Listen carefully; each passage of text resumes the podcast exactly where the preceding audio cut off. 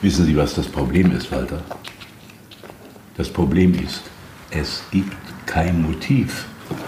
Der Fall ist deshalb so schwierig, weil es kein Motiv gibt.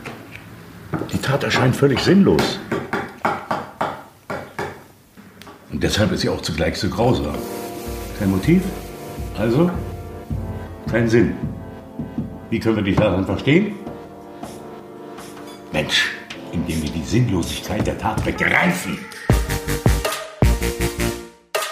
Ihr hört Katz, den kritischen Film-Podcast Folge 55 mit Kathleen Hildebrand. Hallo, schön, dass ich da sein kann. Bianca Jasmina Rauch. Hallo, danke für die Einladung. Und wir senden live aus Saarbrücken, denn die Festivalsaison geht los. So hätte das vielleicht ohne Pandemie äh, gießen, aber das wurde nichts. Aber wir sprechen trotzdem über die Highlights vom Festival Max Ophüls Preis und vielleicht auch über die Zukunft des deutschen Nachwuchskinos. Ich bin Christian Eichler. Hi. Kathleen, wir sprechen über ein Festival, ähm, aber konnten das alles nur streamen. Wie doll vermisst du denn mal so richtig wieder irgendwo vor Ort zu sein, mal wieder richtig in einem Kino zu sein? Ich muss sagen, ich habe mich mittlerweile ziemlich gut eingerichtet in der Situation. Ich äh, habe ein kleines Kind und äh, es ist eigentlich sehr gut vereinbar, jetzt äh, das Kind immer mal zu betreuen und dann wieder einen Film zu gucken, abends noch was zu machen. Äh, ich freue mich eigentlich, dass ich das Haus nicht verlassen muss, weil das ähm, in meiner Lebenssituation ohnehin schwierig für mich wäre, in Kinos zu gehen. Und jetzt äh, kommen die Festivals und die Filme der Welt äh, auf unsere Computer und das empfinde ich zumindest persönlich doch als eine positive Corona-Folge. Ja, das ist interessant, ne? Also, dass wir jetzt quasi Zugang zu Festivals haben. Ich habe leider äh, verkackt, mich bei Sundance äh, früh genug anzumelden, aber das wäre sogar auch möglich gewesen, ne? Also man kann tatsächlich sogar weltweit jetzt bei Filmfestivals mitmachen, was natürlich ganz ähm, cool ist. Ähm, Kathleen, schön, dass du das erste Mal hier im Podcast bist. Du bist ähm, Redakteurin für Kultur und Medien bei der SZ, ne? Mit dem Schwerpunkt Film und ähm, Serien. Ich habe auch gelesen, du genau. hast vorher Literaturwissenschaft ähm, und auch Rhetorik studiert. Hilft es eigentlich beim äh, Texten und Podcasten zum Beispiel? Ich finde nämlich persönlich Rhetorik mega spannend, aber ich weiß darüber fast nichts. ja, es kommt drauf an, äh, wie man sich äh, so seine Schwerpunkte aussucht in dem Studium. Und ich habe eigentlich so ein verkapptes Philosophiestudium unter dem Deckmantel der Rhetorik gemacht. Deswegen habe ich da jetzt keine besonderen Podcast-Skills mitgenommen, muss ich sagen. Es hilft einfach nochmal als zusätzliche Analyseebene, wenn man Filme guckt. Aber ich bin jetzt nicht äh, mit irgendwelchen fiesen Tricks gewappnet hier. Okay, aber ja, das ist aber auch spannend. Ähm, und Bianca, schön, dass du wieder da bist. Äh, du bist Filmwissenschaftlerin und Kritikerin, ja unter anderem bei den Filmlöwinnen und dem ähm, Indie Film Talk. Ähm, mhm. Wie war das jetzt für dich so, Max Ophüls äh, Preisfestival? Denn wir waren ja alle noch nie da, ist uns jetzt hier so aufgefallen. Ähm, also eventuell sprechen wir auch darüber, weil die Pandemie gerade ist, fand ich eigentlich ganz interessant. Ähm, wie war das für dich jetzt, das so, das zu streamen?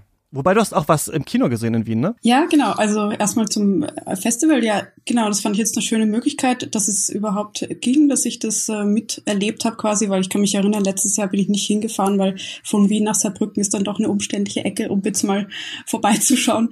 Und ja, von dem her war es schön und auch mh, mm, dann doch auch angenehm über die Woche verteilt, sich so ein bisschen einzuteilen, wann man die Dinge anschaut, weil wenn man jetzt echt am Festival live ist, äh, bin ich nach drei Tagen dann manchmal schon so ein bisschen geplättet.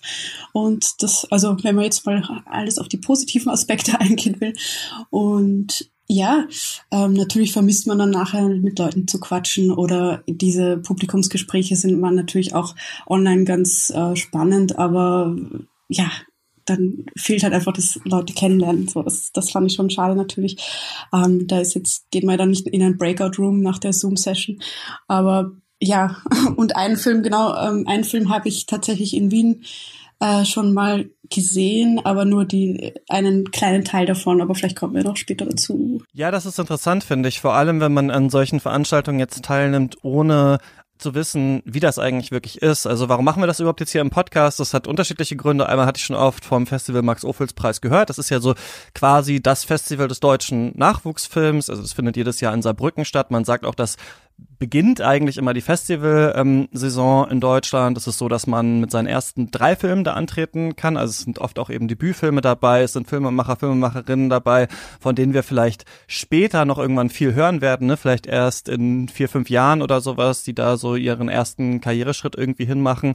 Und ich fand das immer sehr spannend und einerseits diese Perspektive, also ich habe das dann, so viel man sich beschwert über die Oscars oder über die Berlinale, mir ist richtig aufgefallen, dass mir sowas weggebrochen ist am Anfang diesen Jahres. Also irgendwas, was so ein bisschen Eventcharakter hat äh, für diesen Podcast. Und dann habe ich gemerkt, dass man ja sich die Filme vom Max-Ophüls-Preis Festival anschauen kann online und dachte, das wäre vielleicht einfach mal eine gute Sache, mal so ein bisschen Festival-Feeling irgendwie wieder zu schnuppern. Aber man fühlt sich schon so ein bisschen so wie, ich habe auch ähm, eine Freundin zum Beispiel, die hat jetzt angefangen, in einem neuen Ort zu studieren im Oktober und war halt noch nie da. Also hat alle, alle diese Veranstaltung, ich weiß gar nicht, wie es da aussieht. Ich weiß, glaube ich, die wird die Uni gar nicht finden, wenn sie da hinfahren würde. Du wüsste gar nicht, von welcher Haltestelle sie aussteigen müsste wahrscheinlich. Und so ein bisschen ist es halt auch so hier so, in Saarbrücken kennt man sich jetzt natürlich nicht besser aus, weil man hat nur die Filme ähm, gestreamt. Und ähm, genau, ich würde sagen, wir quatschen halt mal so ein bisschen drüber, was haben wir gesehen. Ist natürlich immer eine Sondersituation, dass jetzt, wenn ihr das hört, ihr könnt die Filme jetzt erstmal alle nicht schauen. Wir wissen nicht, wann kommen die wie raus, was haben die für Releases und so weiter. Ne? Deswegen versuchen wir euch trotzdem mal so ein bisschen mitzunehmen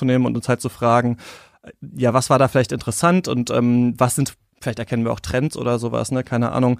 Ähm, ich kann auch sagen, ich war schlecht organisiert und das Festival war, glaube ich, so mittelmäßig organisiert auf eine Art. Also ähm, ich habe sehr spät erst gefragt nach einer Akkreditierung, die noch bekommen, was sehr cool war. Aber wir haben in unserem Discord auch viel darüber gesprochen. Es gab viele auch Schwierigkeiten. Also die haben ähm, ja so ein Streaming-Portal gehabt, bei dem man sich einloggen konnte, aber viele hatten Probleme, Filme zu starten. Leute, die einen Festivalpass gekauft haben, konnten das erst nach ein paar Tagen machen. Bei mir war es dann auch so, dass manche Filme dann wieder rausgefallen sind und so weiter. Hat dann aber alles geklappt, also Leute waren super nett und haben dann noch die Links geschickt, aber ähm, das merken wir, glaube ich, auch gerade, dass halt nicht nur die Schulen oder irgendwer anders überlegen muss, wie digitalisieren wir uns, sondern das auch halt die Festivallandschaft macht. Aber ähm, aber wir haben es geschafft.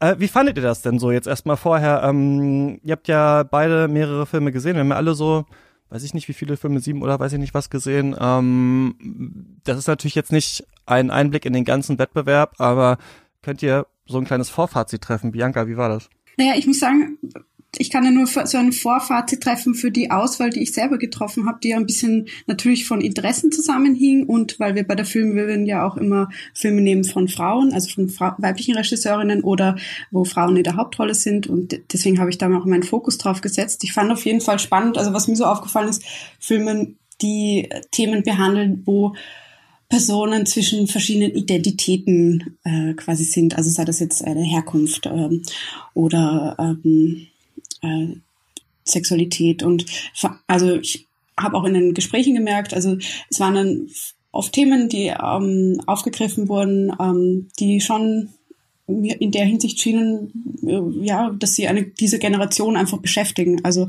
ähm, zum Beispiel ich habe jetzt einige Dokumentarfilme auch gesehen, zum Beispiel der Case You oder König Banza und seine Tochter, ähm, gingen alles um, um, um diese Themen. Also ähm, genau, also ich habe jetzt natürlich keinen Vergleich zum, äh, zum vorigen Jahr, ähm, aber das könnte ich mir, könnte ich so als Vorfazit mal treffen. Ja. Weiß nicht, wie es euch dabei ging oder ob euch auch sowas ähnliches aufgefallen ist sozusagen. Ja, ähm, ich habe mich äh, bei den Filmen, die ich mir ausgesucht habe zum Anschauen, auf den auf das äh, Wettbewerbsprogramm Spielfilm kon kon konzentriert. Und ähm, da muss ich sagen, ist mir aufgefallen, dass es in ganz, ganz vielen von diesen Filmen um ähm, Underdog-Figuren ging. Also Leute, die so ein bisschen am Rand der Gesellschaft stehen, die äh, sich nicht genügend gesehen fühlen, wahrgenommen fühlen. Es wurden vor allem sehr, sehr viele Migrationsgeschichten erzählt, also Figuren, die selbst äh, ihr Land verlassen oder deren Eltern das Land verlassen haben, die äh, dann in ihrem neuen Land äh, als fremd wahrgenommen werden. Es ging um, um Frauen, äh, zum Beispiel eine von ihrem kleinen Kind überforderte Mutter, die dann einfach abhaut und das Kind mit dem Vater alleine lässt. Also das fand ich ganz schön, dass man mal Perspektiven gezeigt bekommt, die, äh, was auch immer wieder kritisiert wird, so im Mainstream-Kino oder auch im üblichen Fernsehprogramm, vielleicht nicht ganz so oft vorkommen. Das fand ich interessant und was mich dann im nächsten Schritt äh, doch sehr positiv überrascht hat, war, dass dann für diese Figuren aber auch nicht unbedingt so eine übliche Lösung gefunden wird während der Erzählung der Geschichte, sondern dass es entweder manchmal gar keine Lösung gibt oder eine unerwartete. Jedenfalls äh, halten sich viele der Filme aus diesem Spielfilmwettbewerbsprogramm nicht komplett an die klassische Heldenreise, die man aus dem Film gewohnt ist. Und das fand ich ganz erfrischend. Ja, interessant, weil wir natürlich auch alle irgendwie andere Filme gesehen haben, deswegen man gar nicht so genau äh, verstehen kann wahrscheinlich, welches, ja. wer kommt aus welchen Gründen, zu welchem Fazit. Das ist schön, dass wir jetzt darüber reden. Ich war ein bisschen unterwältigt von dem Angebot. Also ich hatte sehr Lust auf das Festival, aber hatte schon das Gefühl, dass man, vielleicht im Gegensatz zu dem, was du eigentlich gerade gesagt hast, deswegen liegt es vielleicht an den unterschiedlichen Filmen, dass man schon sehr in traditionellen ähm, Erzählkonstrukten ein bisschen verhaftet ist, dass es natürlich viele Themenfilme sind, ne? Und es stimmt, also es sind tatsächlich ähm, relevante politische Themen, die da eben im Film verhandelt werden, wobei sich das gar nicht so stark, hatte ich das Gefühl, von anderen Festivals unbedingt unterscheidet. Ne? Also es ist natürlich auch so, dass wir das auf der Berlinale ganz oft haben. Also quasi mhm. wichtiger politischer Konflikt wird anhand von einer kleinen Personenkonstellation erzählt. So, das ist eigentlich ja oft so, dass wir das im Festival ähm, Kino haben. Was mhm. mir hier und das finde ich ja auch natürlich gut, wenn da äh, relevante Themen drin sind. Mir hat so ein bisschen die Radikalität gefehlt in dem, was ich gesehen habe. Also ich habe mich auch immer so ein bisschen gefragt, wohin will man eigentlich dann später mit diesen Filmen? Also möchte man einen Tatort mal machen? Will man zu Netflix? Möchte man auf der Berlinale laufen? Oder möchte man wirklich irgendwie einen radikalen neuen Film irgendwie hier entwerfen? Und das habe ich nicht so richtig viel gesehen eigentlich. Ich fand ein paar Sachen ganz gut, aber ich fand vieles vielleicht nicht schlecht, aber schlicht irgendwie. Also wo ich wirklich so dachte, okay, ja, ich sehe, was so die Vorbilder sind, ob das internationale sind oder eben deutsche, aber ich weiß nicht so genau, ähm, ob das, also ich sag mal so, es ist jetzt keine Riesenhoffnung bei mir aufgeflammt, dass ich dachte, okay, die sind, das ist ja alles super spannend, so dann ist der deutsche Film ja gerettet, aber ähm, hm. das werden wir sehen, weil vielleicht habt ihr ja andere ähm, äh, äh, Sachen gesehen. Ja, äh, das kann ich auch total nachvollziehen. Zum Teil ging es mir auch so, muss ich sagen, aber vor allem in so formaler Hinsicht. Also ja. ich hatte mir von einem Nachwuchsfilmfestival eigentlich erwartet, dass da sehr viel mehr Widerständiges und, und äh, Ungesehenes im Grunde stattfindet, weil die Leute noch aus so einer Unisituation heraus vielleicht Experimentalfilm begeistert sind oder die Filmgeschichte an komischen äh, Stellen aufgeschlagen haben und sich damit was identifizieren, was ihnen später ausgetrieben wird vom, von der Filmbranche. Und da hast du komplett recht, finde ich. Also davon habe ich auch wenig gesehen.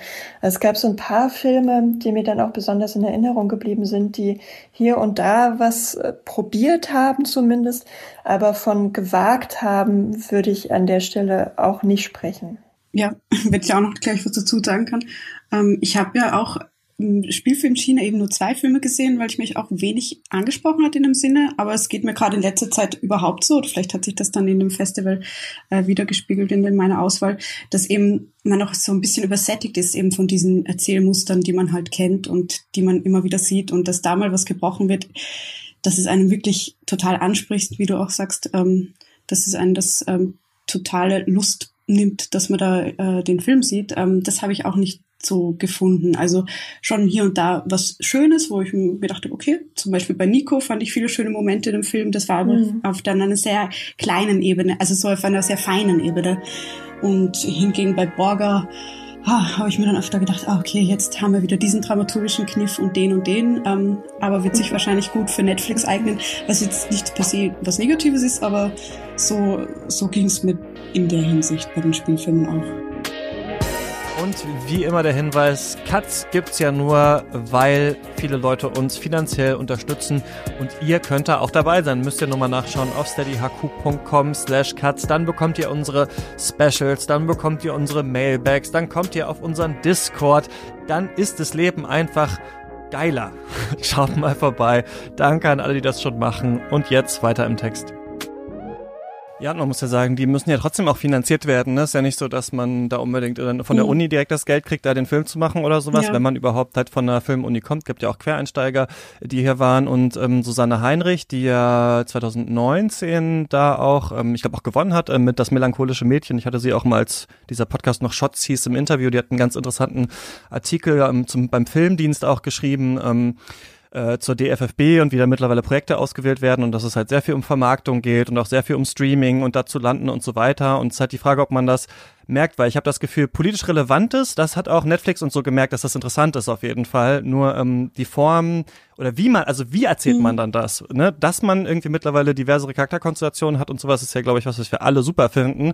Nur macht man dann auch was daraus. Das hatte ich so, oft so ein bisschen das Gefühl, das passiert hier nicht. Aber lass doch vielleicht mal bei Nico bleiben, äh, Bianca. Das ist ein Film von Eline Gehring, ähm, die hat, ähm, die Hauptdarstellerin aus dem Film hat ja auch den ähm, Preis gewonnen für ähm, bestes ähm, Schauspiel. Wie, wie fandst du denn den Film? Kannst du kurz noch, kriegst du noch zusammen, worum es ging? ja, also es geht um Nico eben, die Protagonistin, die in Berlin wohnt. Ähm, sie arbeitet als Altpflegerin und es plätschert eigentlich, also es plätschert so dahin, sagen wir mal am Anfang. Also es beginnt so als sympathische Indie-Komödie und dann ähm, wird sie Opfer von einem rassistischen Angriff von so einer Schlägerinnengruppe, die sie ähm, äh, ja, zusammenschlägt.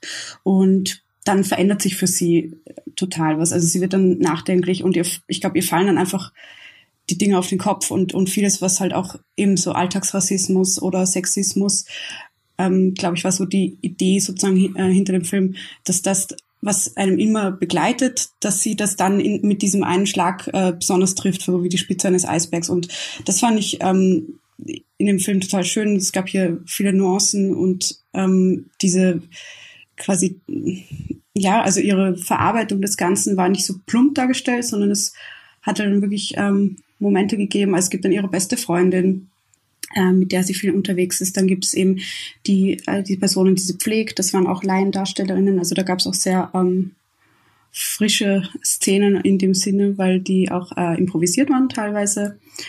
Ähm, und ähm, genau, und trotzdem äh, hat der Film, also ich weiß nicht, soll ich hier lieber nicht spoilern oder wie handhaben wir das? So ja, wenn du drum rumkommst, ist vielleicht nicht schlecht. Okay, dann sagen wir mal so, die Grundstimmung des Films musste nicht so dramatisch oder negativ sein, wie das ja oft auch ähm, bei solchen Geschichten ist, habe ich das Gefühl, um halt ähm, ernst genommen zu werden. Also weil vielleicht diese die Intention dahinter, dass ähm, politische Themen oder der Diskriminierung ähm, in so einen ernsten Kontext oft gebettet sind und das finde ich, hat hier so eine schöne Mischung gegeben zwischen diesen Feinheiten, zwischen durchaus dramatischem, aber dazwischen auch immer sehr witzige Momente einfach. Also das, das war so der, der, der ja, wo der Film besonders hervorgestochen ist für mich.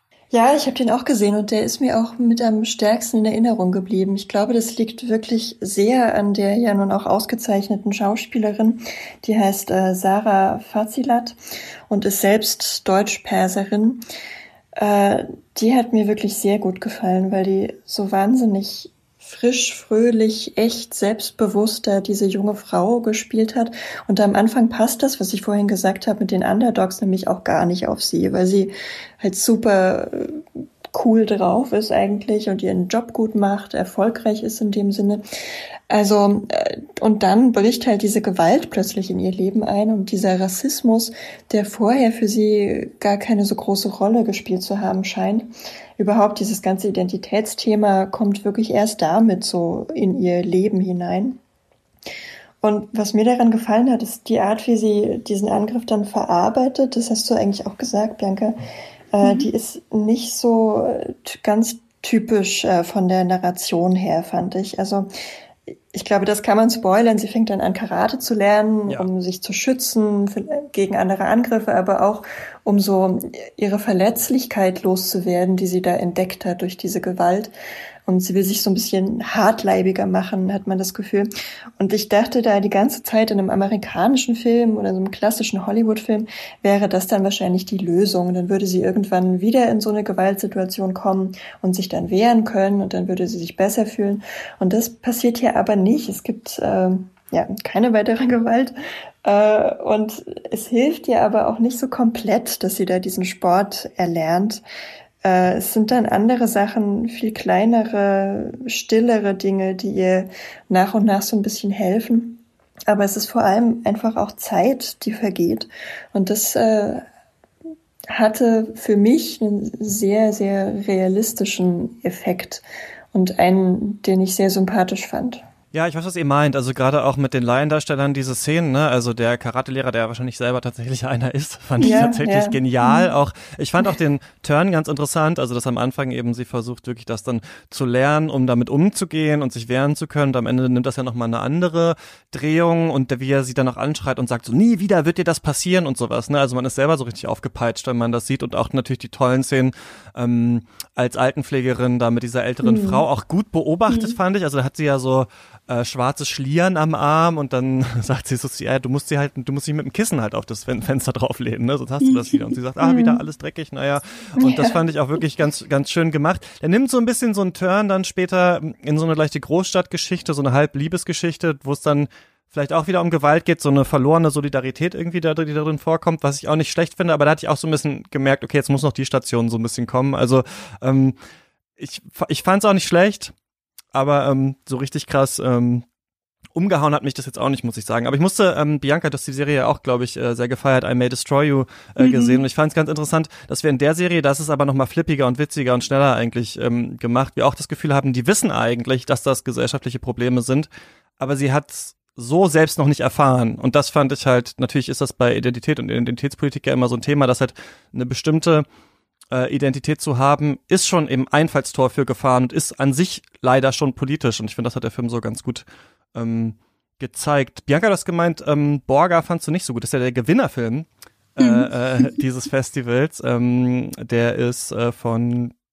Jörg Fabian Rabe. Ähm, es geht um einen eigentlich erstmal Jungen in Ghana, der auf dem Schrottplatz ähm, arbeitet und dann eben die Chance hat, nach Deutschland zu kommen. Er denkt, er kommt zu einem Verwandten, ist es, glaube ich, von ihm, ähm, mhm. um dann da zu arbeiten. Wir sehen, was ich clever gelöst fand, glaube ich auch finanziell. Wir sehen diese Flucht dann tatsächlich nicht. Also wir sehen dann nur, er kommt dann tatsächlich an und dann ist es aber nicht so. Ich war nämlich erst so ein bisschen an diese neue Version von Berlin Alexanderplatz erinnert, also wo jemand als Geflüchteter kommt und dann irgendwie so ein bisschen anfängt kriminelle Machenschaften zu machen und sich dann immer weiter hochzuarbeiten und so weiter. Aber was der Film macht, was ich ganz interessant fand auf jeden Fall ist, dass es nicht nur darum geht, jemand kommt in ein anderes Setting und muss sich zurechtfinden, sondern kommuniziert auch immer wieder mit dem Ort, aus dem er kommt und reist da auch immer wieder hin. Und dieser Begriff Borga steht ja eben ähm, in Ghana für jemanden, der es quasi zu was gebracht hat, nach Europa gekommen ist und jetzt irgendwie reich ist. Aber wir sehen in dem Film, das ist nur so ein Schein, ne? Also eigentlich schmuggelt er eben Sachen aus Ghana und taucht dann da aber als dieser große Business ähm, Mann auf und ähm, ja, merkt dann doch, wie auch die Leute von da vernachlässigt. Ich fand dieses Hin- und Herreisen nicht so schlecht, aber ich fand sonst war das sehr, sehr konventionell, was ja auch, wenn man neuer Filmemacher ist, verstehe ich schon, warum man das machen will, also warum man das so episch aufziehen will und so groß äh, erzählen möchte tatsächlich, um zu zeigen, ich kann das auch und ich finde, der Film hatte einen äh, soliden, sehr hochwertigen Look eigentlich, hat eine große Geschichte erzählt, aber hat sich für mich auch zu viel an diesen typischen Erzählstationen so ein bisschen abgearbeitet. Mhm. So, also die Freundin ist dann auch wieder enttäuscht und keine Ahnung, wo ich dachte, ich hätte, glaube ich, hier lieber mehr, Aus mehr Aushandlung im Gespräch, glaube ich, gesehen, mhm. als, ähm, als so typische Spielfilmstationen einfach. Ich weiß nicht, wie es dir damit ging. Ja, ich glaube, das war auch bei mir das Problem. Ich habe dann auch drüber nachgedacht, abgesehen eben von diesen ähm, Stationen der Erzählung, die äh, gefühlt erfüllt werden mussten, hat mir so ein bisschen noch mehr von der Hauptfigur gefehlt, irgendwie vielleicht äh, das Verhältnis zu einer anderen Figur oder mehr emotionale Tiefe. Also jetzt nicht die ganze Zeit, aber irgendwie einen Aspekt, der mich vielleicht dann noch richtig abholt. Und so hatte ich das Gefühl, vielleicht hat der Film auch zu viel gewollt. Ähm, also, dass er ähm, eine, so eine Geschichte erzählt und versucht, sie so viele verschiedene Facetten unterzubringen und, ähm, und verschiedene Etappen seines Lebens, ähm, was dann vielleicht dazu geführt hat, dass es dann so ein bisschen ähm, in kleine Stückchen gefallen ist und aber so von der Psychologie her ein bisschen wenig überbleiben konnte. Also das war einmal so meine Vermutung, warum ich dem Film gegenüber so empfunden habe. Also abgesehen davon, dass man vielleicht äh, persönliche Vorlieben mit hat, aber von der von der Erzählgestaltung. Ja. ähm, ich habe den jetzt noch nachgeholt, nachdem ich äh, die anderen Wettbewerbsfilme schon geguckt hatte. Und ähm, ich fand den natürlich sehr gut gemacht. Das ist immer so ein furchtbarer Satz, aber der war sehr, sehr souverän. Also für einen frühen Film von jemandem, von einem Regisseur, war das wirklich ziemlich beeindruckend. Aber ich hatte schon auch einen ähnlichen Eindruck wie ihr beide, dass mir da so ein bisschen mehr Frage, irgendwas Raues oder Unerwartetes hat mir da doch gefehlt. Ähm, ich fand aber auch einen Punkt äh, politisch so ein bisschen schwierig. Ich wüsste gerne, was ihr dazu sagt, nämlich ist dann die Lösung für ihn, für die Hauptfigur, die von Eugene Boateng sehr schön gespielt wird, dass er dann irgendwann doch zurückkehrt nach Ghana, zumindest vorläufig, aber doch für eine gewisse Zeit. Das bleibt so ein bisschen offen. Und äh, er scheidet natürlich an Deutschland und das ist alles auch traurig mit anzusehen.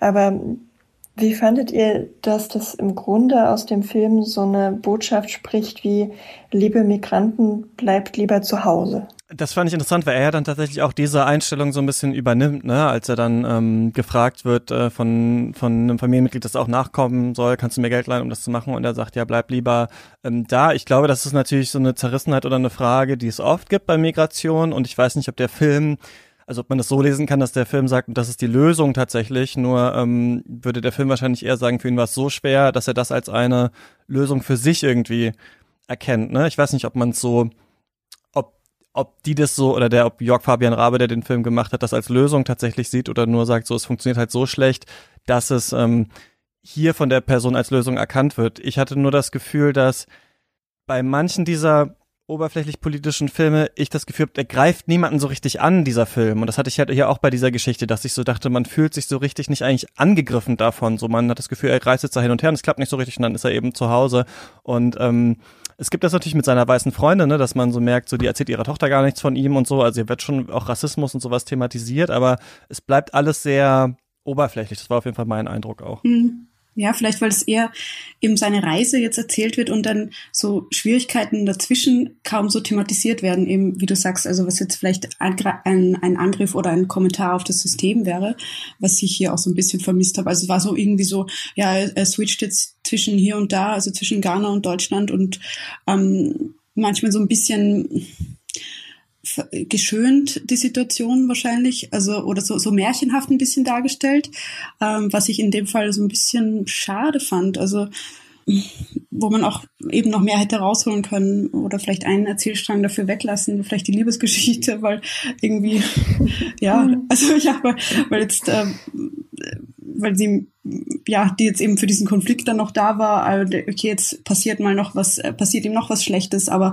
vielleicht wäre da mehr Platz noch für was anderes gewesen. Also, aber jetzt, wo ihr sagt, auch mit dem, mit dem Ende, ich denke, wenn ich jetzt an andere Geschichten denke, wo es auch um Geflüchtete geht, die ähm, aus Westafrika, glaube ich, sind das alle, an die ich jetzt denke, ähm, nach Deutschland kommen oder nach Österreich, gibt es eigentlich immer ein, ein schlechtes Ende. Also jetzt Berlin-Alexanderplatz oder, weiß ich, ob ihr mal Joy gesehen habt vom Suda B. Rottesay, geht es ja auch um das Thema. Also nochmal ein bisschen andere Rahmung, aber ja. Ja, man weiß ja auch nicht, was man sich anderes wünschen sollte jetzt dramaturgisch. Mhm. Ne? Also so ein Happy End für eine Flüchtlingsgeschichte, das wäre vielleicht ganz schön zum Ansehen, aber äh, ja auch nicht furchtbar interessant, weil man weiß, es ist dann die eine Happy End Geschichte, die hier erzählt wird und äh, Millionen andere gehen furchtbar aus. Äh, mhm. Ich sehe da auch jetzt keine äh, Lösung für. Aber ähm, ich fand halt, der Film war so angelegt als große Anklage an das Gesamtsystem. Also jetzt gar nicht nur an die Aufnahmegesellschaft, sondern so eigentlich an den globalisierten Kapitalismus.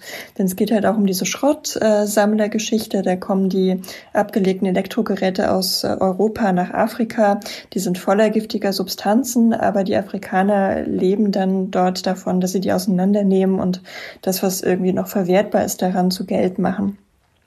Äh, das sind so viele politisch äh, brisante Themen, die da angerissen werden, dass ich am Ende eben ein bisschen enttäuscht war von diesem, er geht zurück und da ist es dann wieder okay. Also äh, das war mir dann zu wenig für all die Themen, die der Film aufgemacht hat. Das war dann so eine Versöhnung mit dem Status quo, die man natürlich für das, für das Individuum nachvollziehen kann.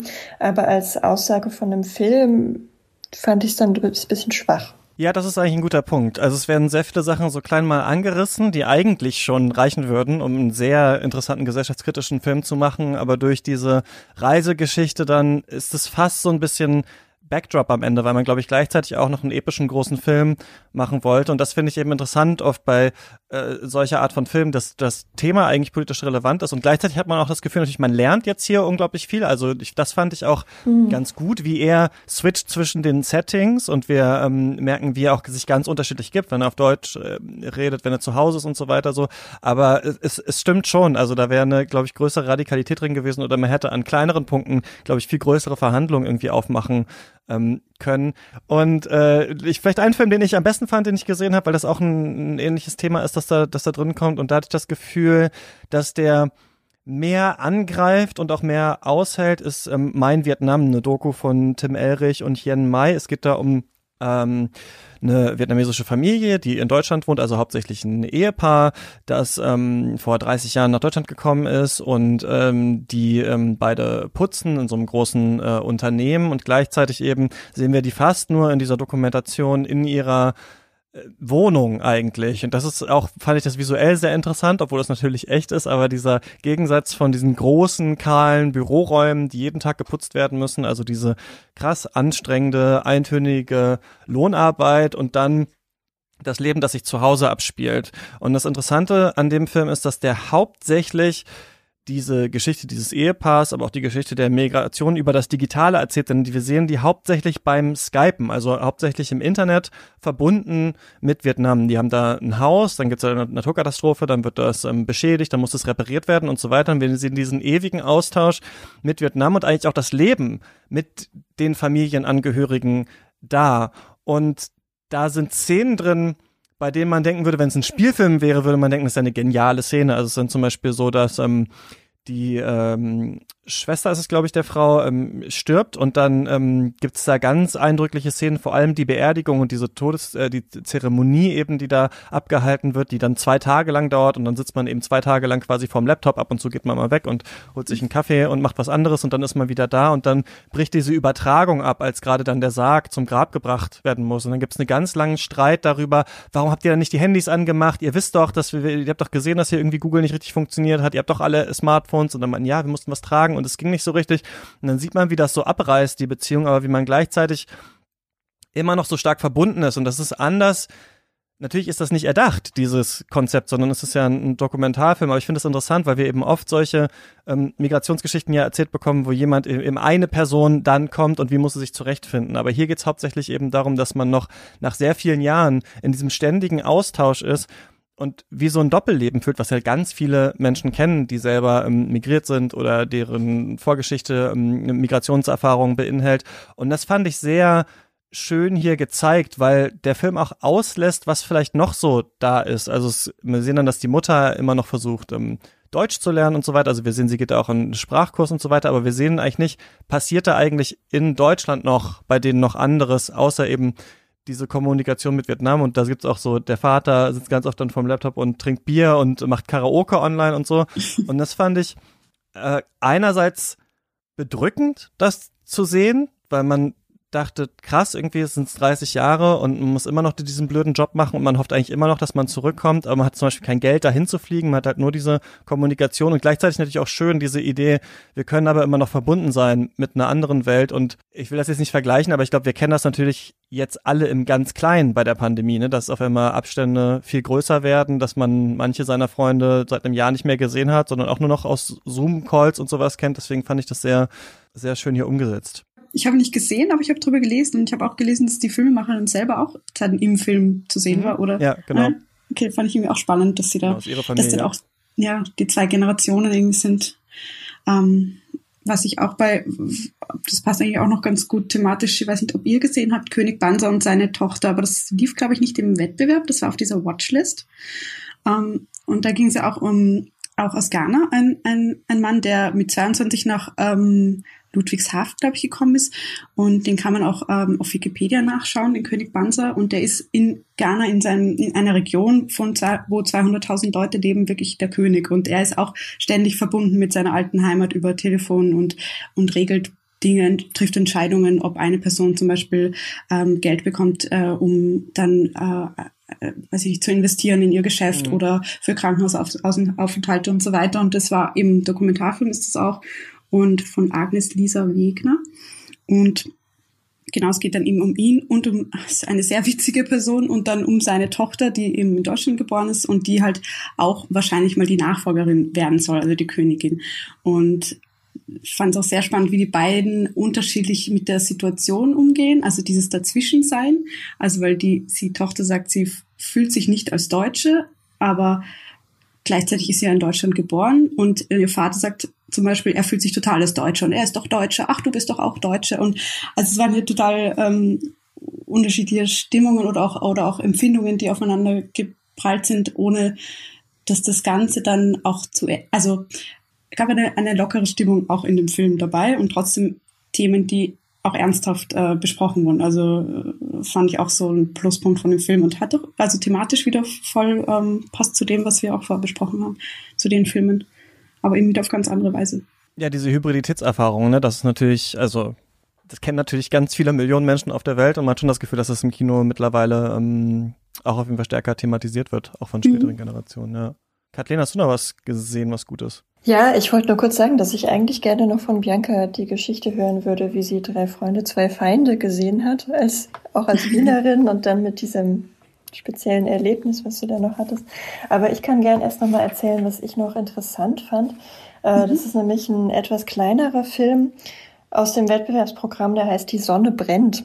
Und das ist eigentlich so ein ganz klassischer Berliner Nachwuchs-Indie-Film. Also eine junge Frau in Berlin trifft verschiedene Männer und es klappt nicht so richtig. Aber ich fand es trotzdem sehr, sehr interessant, weil die junge Frau ist nämlich eine Französin, die nur gebrochen Deutsch spricht und meistens dann auf Englisch mit ihren Partnern kommuniziert. Und man denkt halt bei junge Französin auch noch hübsch, in einer anderen Stadt äh, denkt man irgendwie erstmal an Nouvelle Vague und denkt, ah, das ist eine schöne Sommerromanze. Aber dann ist es was ganz anderes, nämlich so eine äh, Enttäuschungsgeschichte einer jungen Frau, die wie fast alle junge Frauen aufgewachsen ist mit dieser Prinzessinnen-Erzählung. So irgendwann mein Kind wird der Prinz kommen und der gibt dir dann dein Selbstwertgefühl äh, du musst nur erkannt werden als die großartige Person, die du bist. Und mit dieser Haltung geht sie raus in die Welt, die ist Anfang 20 und äh, erlebt dann aber in Berlin ja so furchtbare Männer. Also auf den ersten Blick wirken die ganz okay, halt so äh, bisschen Classic hipster, Story. bisschen gebildet und so, bisschen künstlerisch drauf und reden darüber, was Kunst ist, äh, rauchen dabei und trinken Bier. Äh, und die sind aber, auch wenn sie diese romantischen Codes bedienen, die man halt so kennt aus Filmen und Büchern, äh, sind es einfach wahnsinnig egozentrische Arschlöcher. Und äh, wie diese Erkenntnis so einbricht in ihr Leben und in ihre Weltwahrnehmung. Das ist ganz traurig, aber auch realistisch und in dem Fall, in diesem Film halt auch mal formal wenigstens ein bisschen interessant gelöst. Also es gibt ja viele solche Bild-im-Bild-Konstruktionen und Ultra-Nahaufnahmen, äh, wo man immer das Gefühl hat, ah, ich kann nicht das Ganze sehen und ich erkenne noch nicht, wie alle Zusammenhänge sind. Äh, und das hat für mich auch bildlich eben ähm, ganz schön gezeigt, wie man sich als junge Frau, die hinausgeht, alleine in die Welt, in große Städte und so äh, gelegentlich fühlt. Das äh, fand ich innovativ, auch äh, wenn ich verstehe, dass es eher als kleinerer, hübscher Film im Wettbewerb wahrgenommen wurde. Hatte ich auch Lust drauf, dann ging der Stream aber nicht mehr. Mhm. ja, war bei mir auch kein, so. kein Nerv, mich mehr zu melden. Aber erzähl doch nochmal deine Story, äh, Bianca. Achso, die äh, drei, drei Freunde, zwei feine Story. Ja, genau. Ja, ja, ich hätte den Film oder habe ihn zum Teil ähm, im November, ich glaube 2. November war das, in Wien gesehen, in einem kleinen Kino. Es war eigentlich eine ganz nette Premierenstimmung. Also Regisseur war auch wieder der Sebastian Brauneis und auch ein paar Leute, die mitgespielt haben. Und genau, waren vielleicht so 20 Leute oder so. Und ja, wir haben dann den Film gesehen, aber dann nach 20 Minuten so ungefähr wurde die Vorstellung leider abgebrochen, weil da gerade der Terroranschlag ähm, so einen Bezirk weiter stattgefunden ah, hat. Genau, und dann hieß es äh, vom Leiter des Kinos, wir sollen doch unseren Verwandten Bescheid geben, ähm, dass es uns gut geht. Und deswegen hat er halt den Film gestoppt. Und ja, dementsprechend äh, ist dieses Filmerlebnis ein bisschen äh, leider von dieser Situation ähm, äh, ja überlagert, weil ich glaube, wir haben dann nur noch bis drei Uhr nachts oder so ausgeharrt im Kino, aber leider ohne den Film fertig zu schauen. Ähm, ja, dementsprechend, ich kann mich nur noch erinnern dass ich auf jeden Fall ihn sehr lustig, er ist ja auch sehr übertrieben fand, aber natürlich dieses Wienerische sehr genossen habe, weil ich das ja Ach, der spielt sogar noch in Wien. Okay, ja. ich glaube, das war schon so sehr, oder? Ich, oder ja, der spielt in Wien. Ja, ja. ja. Hm. Eben und auch dieses ganze Wienerische und also, ja, ist halt äh, dann total unser Schmäh. Ich weiß auch nicht, wie das dann für äh, äh Leute ankommt, die da nicht so drin sind. Finde ich dann immer spannend zu hören. Ja, wir lieben das. Wir lieben das. Wiener Schmäh, damit kriegt man die Deutschen doch immer. Äh, ich fand, das war ein sehr schöner Film. Ich habe den an einem Punkt geguckt, wo ich schon einige sehr deprimierende Filme gesehen hatte. Es sind ja alle doch ein bisschen düster, äh, wie man das von deutschen Nachwuchsfilmen erwartet.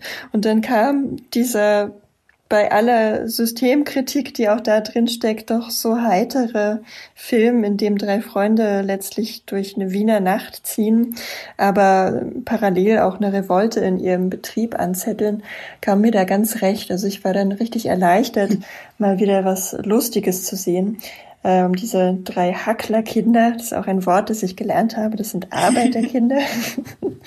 äh, er hat mir sehr gut gefallen, weil der auch sowas von dieser Rauheit hatte, die ich mir noch häufiger gewünscht hätte in dem Wettbewerb. Also es wirkte halt nicht in dem Sinne fernsehfertig wie äh, manche von den anderen Filmen. Ja, eine Sache, die nicht so ähm, fernsehmäßig war, sondern eher theaterhaft, war The Case You, oder? Bianca, und da fand ich auf jeden Fall auch die Hintergrundgeschichte sehr interessant, habe ihn aber leider nicht mehr ähm, schauen können. Kannst du was dazu erzählen?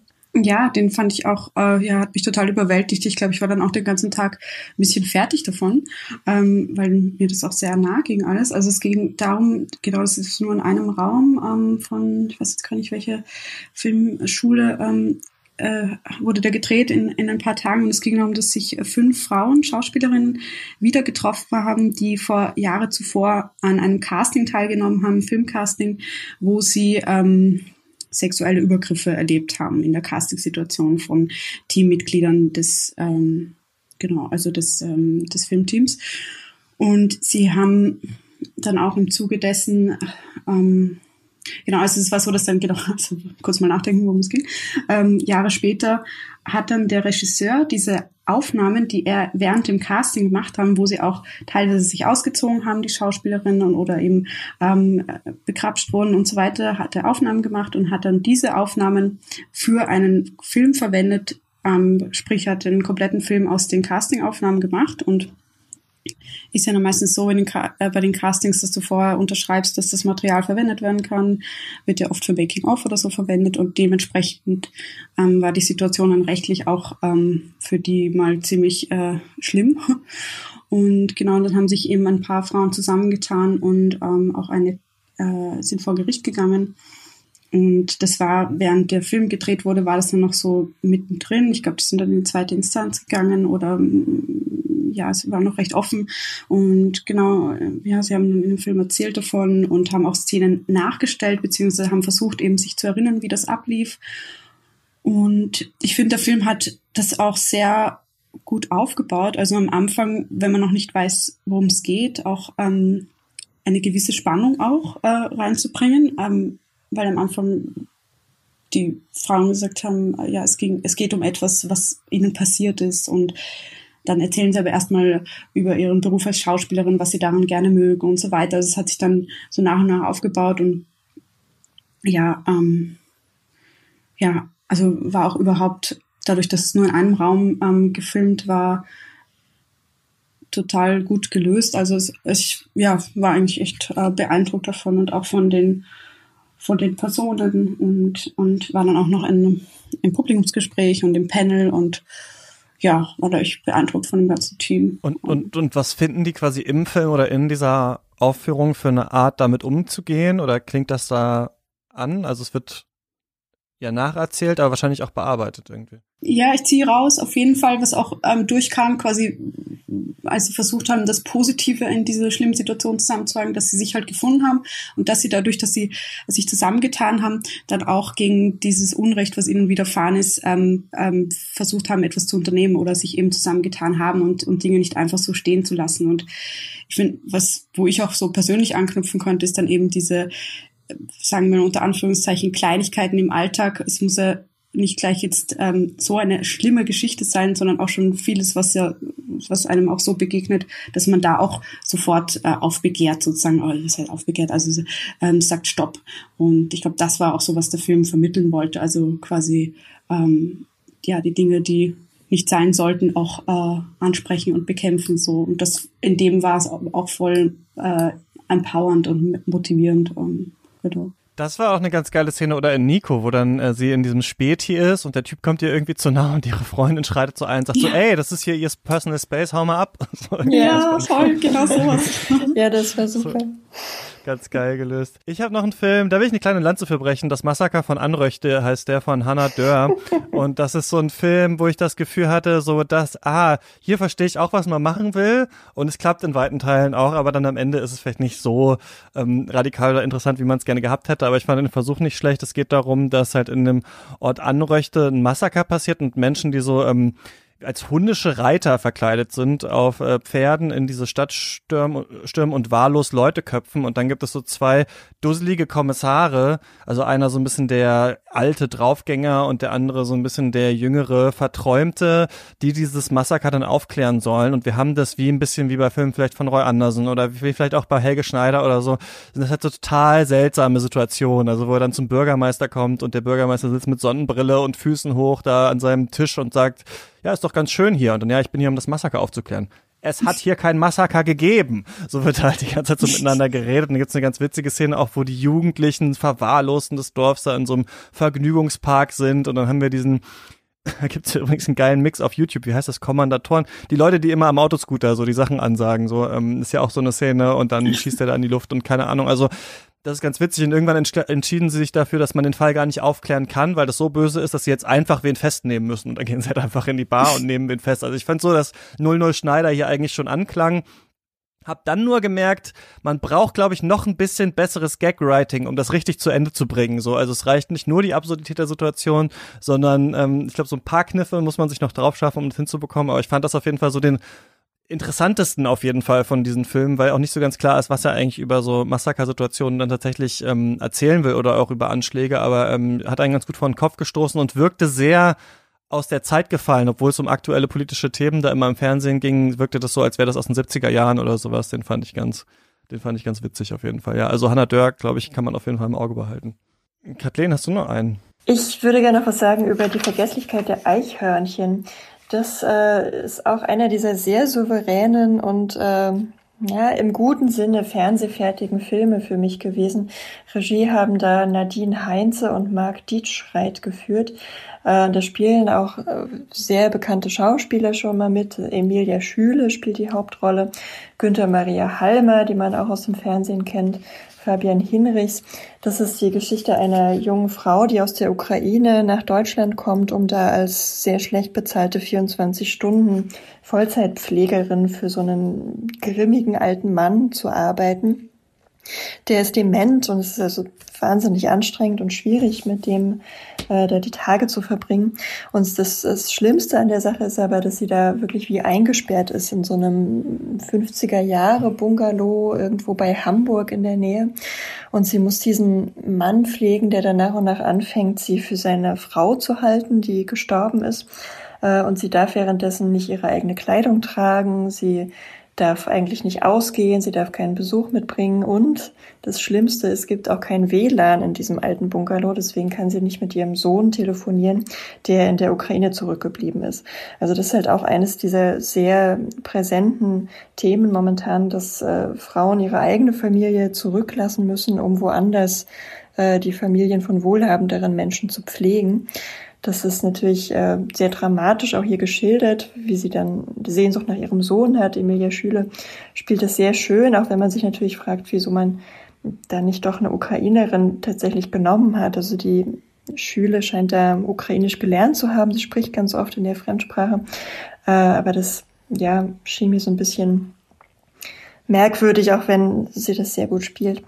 Ähm, und das Schöne und Befriedigende, nachdem man dann doch viele von diesen ein bisschen deprimierenden Film gesehen hatte, war halt, dass die am Ende doch die so eine Art Genugtuung erfährt. Und äh, was den Film für mich interessant macht, war vor allem, dass er so tragikomische Elemente drin hat. Also zum Beispiel gegen Ende äh, inszeniert die Maria, so heißt sie dann in dieser Familie, die komplett dysfunktional ist. Also die Kinder sind auch beide ganz schrecklich. So ein Weihnachtsfest, bei dem die Familie so zwangsversöhnt wird. Also die, die Kinder werden dann gefesselt und geknebelt und müssen mit ihrem alten Vater nochmal Weihnachten feiern. Äh, und äh, in dieser Inszenierung finden die aber dann tatsächlich so ein bisschen wieder zusammen. Aber das war zum Teil ganz brutal tragisch, aber dann hat es wieder diese komischen Momente. Also das ist einer dieser schon fast zu souveränen Filme, die ich mir aber dann doch sehr gerne angeguckt habe. Ja, klingt auf jeden Fall spannend. Hast du noch einen letzten, Bianca? Ja, einen habe ich noch. Ich habe noch gesehen und fand ich auch gut, Dear Future Children. Ich glaube, der hat auch einen Preis gewonnen äh, von Franz Böhm, sehr junger Regisseur ähm, der selber auch äh, junge Leute porträtiert hat. Und zwar ähm, sind das Aktivistinnen, drei Aktivistinnen, eine aus Chile und eine aus Uganda und eine aus Hongkong. Und ähm, die sich für verschiedene ähm, ja, äh, Interessen einsetzen. Also zum Beispiel in, in, in Chile ging es vor allem ähm, um soziale Ungleichheit, gegen die sich die, leider weiß ich ihren Namen, Namen nicht mehr, ging sich um die 20 ist sie wohl ähm, einsetzt und in Uganda war ging es um Klimawandel, also auch Fridays for, for Future äh, Bewegung und in Hongkong natürlich ähm, ging es um die gerade brisanten Demokratie äh, das Thema und ja, ich ähm, das der Film ich finde, war auch sehr oder ist auch sehr zugänglich. Also merkt man auch schon vom, von der ganzen Gestaltung, aber es hat mich äh, deshalb jetzt nicht gestört, wie wir das jetzt bei Borger ähm, ähm, Schluss gefolgert haben.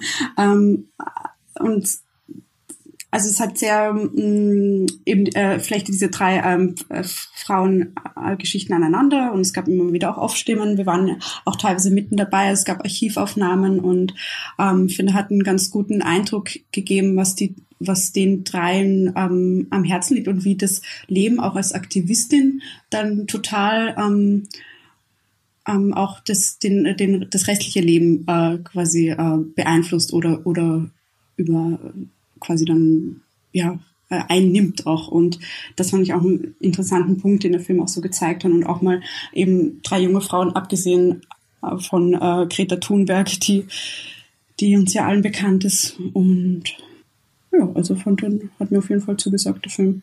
Ja, habe ich leider nicht mehr geschafft aufzuholen, aber hatte ich auch Lust drauf. Und dachte ich auch so ein bisschen, ne, dass es jetzt nicht nochmal ähm, Reza Neubauer oder so ist, die natürlich alle super Arbeit machen und auch dokumentiert wurden, ähm, dass man da nochmal einen anderen Blick hat, habe ich auf jeden Fall auch auf der Liste. Mhm. Ähm, ja, genau, mal schauen, ähm, wann wir diese Filme alle sehen. Wir sind nicht durch alle durchgekommen, die wir geschaut haben, aber ich denke mal, das waren so ein paar Highlights, ähm, die wir hatten. Ihr könnt uns natürlich da draußen auch gerne eine Mail schreiben, katzpodcast.yahoo.com, falls ihr Sachen gesehen habt. Vielleicht ist es ja so, dass wir nächstes Jahr ähm, dann mal so richtig äh, uns in Saarbrücken treffen können und dann mal darüber reden können, vielleicht ja, auch mit Leuten, die yeah. haben. Oder äh, so, genau dann würde ich sagen, sind wir vielleicht am Ende. Oder habt ihr noch, nee, ich würde mal sagen, ähm, mit welchem Gefühl geht ihr jetzt da raus, äh, Kathleen? Und wenn du willst, kannst du auch noch einen Film anbringen, aber das ist jetzt hier das, das Ende des Podcasts. Ja, ich gehe raus mit dem Gefühl der Überraschung, wie äh, souverän diese Filme alle sind und äh, würde mir aber gerne noch weitere solche Nachwuchsfilmfestivals angucken, um zu sehen, ob es da nicht doch mal Jahrgänge gibt, die sich im experimentellen Sinne doch noch ein bisschen mehr trauen. Ja, vielleicht müssen wir uns dann in Rotterdam treffen. Ich glaube, da ist mehr experimenteller Film zu Hause, oder? auf, auf jeden Fall, also mit welchem Gefühl ich dachte, mit welchem Gefühl ich jetzt aus dem Podcast gehe. Also da gehe ich auf jeden Fall mit einem guten Gefühl raus und bin gerade ganz froh, ein bisschen gequatscht zu haben, weil das ja eben so gefehlt hat in dieser Festivalversion. Aber ja, finde auch, ähm, dass mir, gar, dass mir vorher gar nicht so äh, aufgefallen, ähm, was ihr jetzt auch gesagt habt, eben ein bisschen mehr sich trauen, ein bisschen mehr ähm, was Radikaleres, dass das schön wäre, mehr zu sehen in Zukunft. Ähm, ja, also das Und ich hoffe, dass wir dann nächstes Jahr uns auch mal dort sehen, ja. Aber bis dahin oder übernächstes Jahr. Vielleicht schafft es Sundance-Akkreditierung 2022. Ja, da, fangen wir gar nicht, da wollen wir gar nicht mit anfangen, ja, mit, den, ja. mit diesen Zeitangaben. Äh, Jetzt kam heraus, dass äh, James Bond nachgedreht werden muss, weil die Produkte im Film alle so veraltet sind, dass sie jetzt neue Uhren und neue Handys zeigen müssen. Also mal gucken, ähm, wann der Film kommt und auch wann wir auf dem Festival sein können. Aber ich würde auch sagen, man sieht auf jeden Fall, das kann man schon sagen, der deutsche Nachwuchsfilm ist nicht themenarm. Also wir haben jetzt nicht nur drei weiße äh, Großstädter in Berlin, die sich gegenseitig ineinander verlieben oder sowas. Da ist mittlerweile schon was passiert, da haben wir andere Themen, aber ich denke auch formal ist da noch einiges zu holen und man kann die Themen vielleicht auch noch ein bisschen anders ähm, bearbeiten, aber auf jeden Fall ähm, bleibt es auf jeden Fall zu hoffen. Und vielleicht gibt es ja noch andere Sachen, die wir gar nicht gesehen haben, könnt ihr uns schreiben. Ähm, und dann schauen wir mal, wann die sich so in die Kinos, falls sie wieder aufmachen, irgendwann verirren werden. Ähm, was ihr so macht, findet man. Das? das? verlinke ich in der Podcast-Beschreibung. Äh, danke, dass ihr mit mir über das Festival äh, Max Ophüls Preis gesprochen habt. Ja, sehr gerne. Hat mir viel Spaß gemacht. Ja, gerne, mir auch. Und ähm, ja, ihr da draußen, ihr wisst wahrscheinlich nicht, ich habe jetzt die Kinos schon angesprochen, wir müssen langsam mal wieder Classic-Folgen machen, ne? So viel kommt nicht raus und wir wollen ja nicht nur jetzt äh, nur noch das machen, was Apple TV Plus, Netflix und Amazon oder sowas uns anbieten, sondern vielleicht auch mal ein paar andere Filme. Das heißt, nächste Woche geht's wieder leicht los. Wir werden dann trotzdem natürlich noch ein paar Streaming-Starts und sowas machen. Also die Woche drauf dann zum Beispiel Malcolm und Marie von Netflix, aber ähm, jetzt wieder ein bisschen mehr uns mit Klassikern beschäftigen und diesmal bei späteren Folgen auch das Konzept haben, dass wir uns neben einem Klassiker auch so eine Strömung oder sowas nehmen und das so ein bisschen erklären. Falls ihr euch noch an die Slow Cinema Folge erinnert, wird es wahrscheinlich so ein bisschen so werden. Aber wir fangen erstmal mit was an, was mir wichtig war, weil das ist ja auch immer ganz cool bei Klassikern, dass ich sagen kann, was ich früher mal gesehen habe. Und zwar sprechen wir nächste Woche über das letzte Einhorn. Das war nämlich, glaube ich, einer der ersten Filme, die ich als Kind gesehen habe und ich bin mal gespannt, ähm, wie der sich so gehalten hat. Ähm, das gibt's dann hier in der nächsten Woche. Bis dahin, ähm, viel Spaß beim Streamen. Tschüss.